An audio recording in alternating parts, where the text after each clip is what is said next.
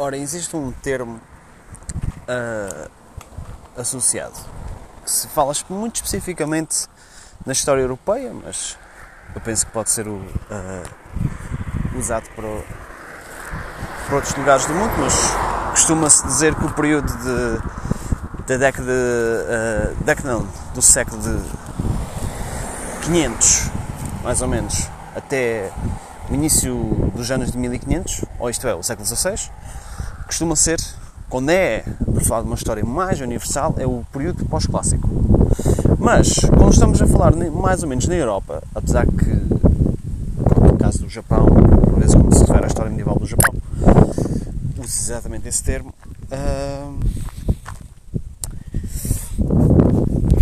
é preciso indicar que a Idade Média, que é o termo que eu vou falar, ou medievalismo, como quiserem chamar, é muitas vezes a história da Europa. E porquê que é chamada Idade Média? Isso é logo o primeiro ponto. É porque está entre duas idades. A idade antiga, antiga, aliás, peço desculpa, antigo era o termo que se usava antes, uh, clássico. Também, se quiserem ir por aí, será o, tempo da cultura do Império Romano, ou greco-romano, se quisermos ir por aí, né? porque os romanos, muito dos seus elementos que eles tiraram foi da Grécia, só que eles expandiram. Eles foram para além das ambições do, dos gregos. Talvez pelo mais ou menos desta maneira. Os gregos fizeram um bolo, os romanos é que fizeram a decoração. Uh, mas tanta cultura de um e do outro, pronto, né? acabaram-se por fortalecer.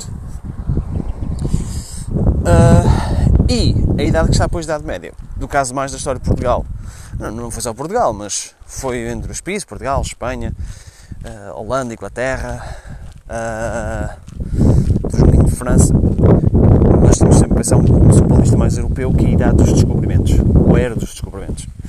Mas muitas vezes é associado à era do Renascimento e também já ouvi quem, quem diga que se trata da era moderna.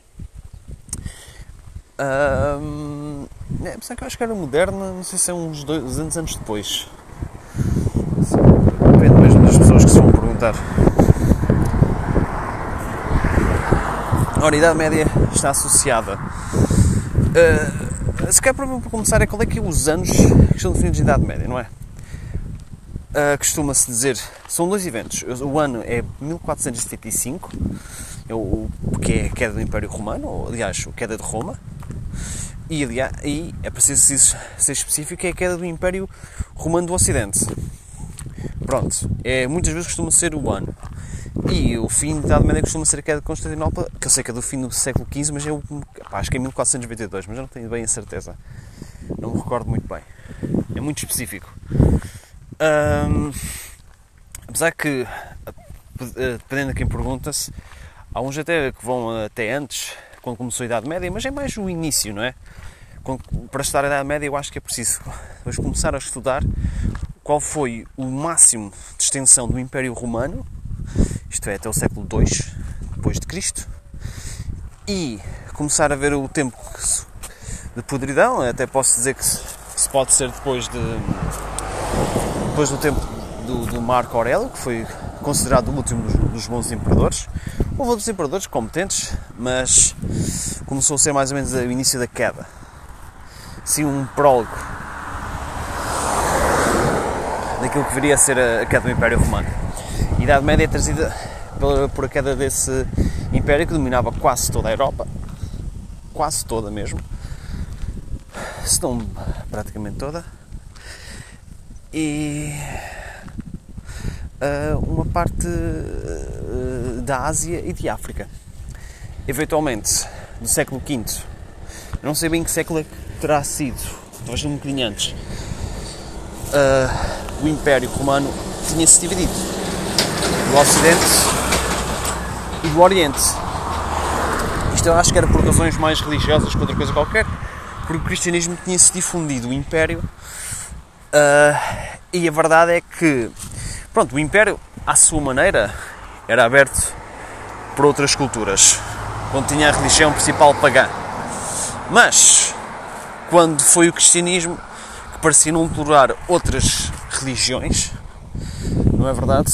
Acabou por uh, a fechar-se, não é? Qualquer, qualquer escrito, qualquer pensamento que fosse contra aquilo que estivesse escrito na Bíblia, é, pá, era, pronto, a reação não era boa. Por isso é que eu acho que a queda do Império Romano foi a conversão uh, em maciça, não é? Eu acho que o Império Romano realmente talvez tivesse durar, digo eu, a existência de, de cristianismo do seu Império, apesar que, pronto, havia sempre problemas, não é? Uh, e não ao ponto de pronto, deixar dominar e acho que foi isso que levou à queda desse império. Pronto, e como, tanto como um lado, o Oriente, do lado do Ocidente, tinham interpretações diferentes do cristianismo, acho que houve essa separação e surgiu então o Império do Oriente, que foi chamado Império Bizantino, por causa da sociedade fundada, que era Bizâncio, mas na sua altura era chamado por outro nome, que era Constantinopla. Depois, eventualmente, a história desse Império duraria durante a Idade Média, até o século XV, que, sim, levaria à queda, de, à queda desse Império. Um, o Império Romano, pronto, tem, temos muita. Isto parece que estou a falar mais do Império Romano do que da Idade Média. Terá aqui provavelmente por causa de já não se expandir mais, os exércitos terem perdido, terem perdido a sua disciplina, invasões constantes de, de mercenários germânicos e pronto, vou a essa queda. Entrou-se um período que por acaso teve a bocadinho no vídeo no YouTube, que é a Idade das Trevas. A Idade das Trevas, pá, já até falar isto, mas parece que ninguém quer compreender. Hum, é mais um termo, por vezes pejorativo. Não, é? não se nega que realmente houve um período terrível de transição, mas hum, a Idade das Trevas não era só a Idade Média toda. Porque a uma certa altura começou a surgir algum iluminismo, algum conhecimento, alguma ciência. Não era. Como é que é dizer? As coisas ficaram um bocadinho adormecidas porque houve muita instabilidade social e política, guerras constantes. Porque tinha.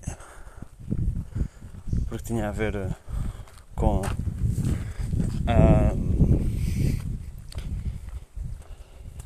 acho que é outra coisa. Porque tinha a ver uh, com a interação pronto, com, com a queda de uma ordem e surgiu uma outra nova ordem, ordens estagnadas. No caso da história da Ibérica, os suevos e os visigodos ganharam reinos, não é? E tiveram a guerrear-se entre si, até finalmente mais menos que se unirem quando chegaram os árabes. E a, e a luta entre os cristãos e os árabes é uma pelo menos, é um dos elementos principais uh, da história da, da, Península Ibérica e até mesmo da, da era medieval, não é?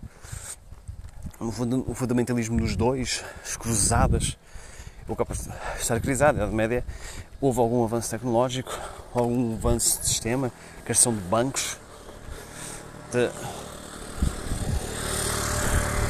várias mudanças de táticas de guerra, estudo de metodologia, o chamado grego fogo grego também foi posto.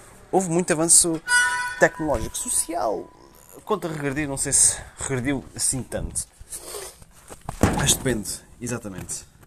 O que é que se quer dizer, não é? E acho que é preciso entender que a Idade Média também, também desenvolveu várias cenas de várias situações de arquitetura que até hoje ainda são admiradas, apreciadas e hoje têm um, um papel importante de uma identidade cultural cada seu país e a sua nação. Pronto, é, foi só uma pequena abreviação de que era a Idade Média, não é? Era de, de conquista, era de guerra, era de, de feudais, era de. Era, era disto e daquilo. Tinha as suas coisas boas, as suas coisas más. Claro que é muito melhor viver dos dias de hoje e não ser um, pronto, eu não ser uma pessoa que estava em condições péssimas, mas houve muito desenvolvimento que mais tarde levaria ao mundo de hoje. Pronto, acho que em princípio ficamos por aqui. Até à próxima.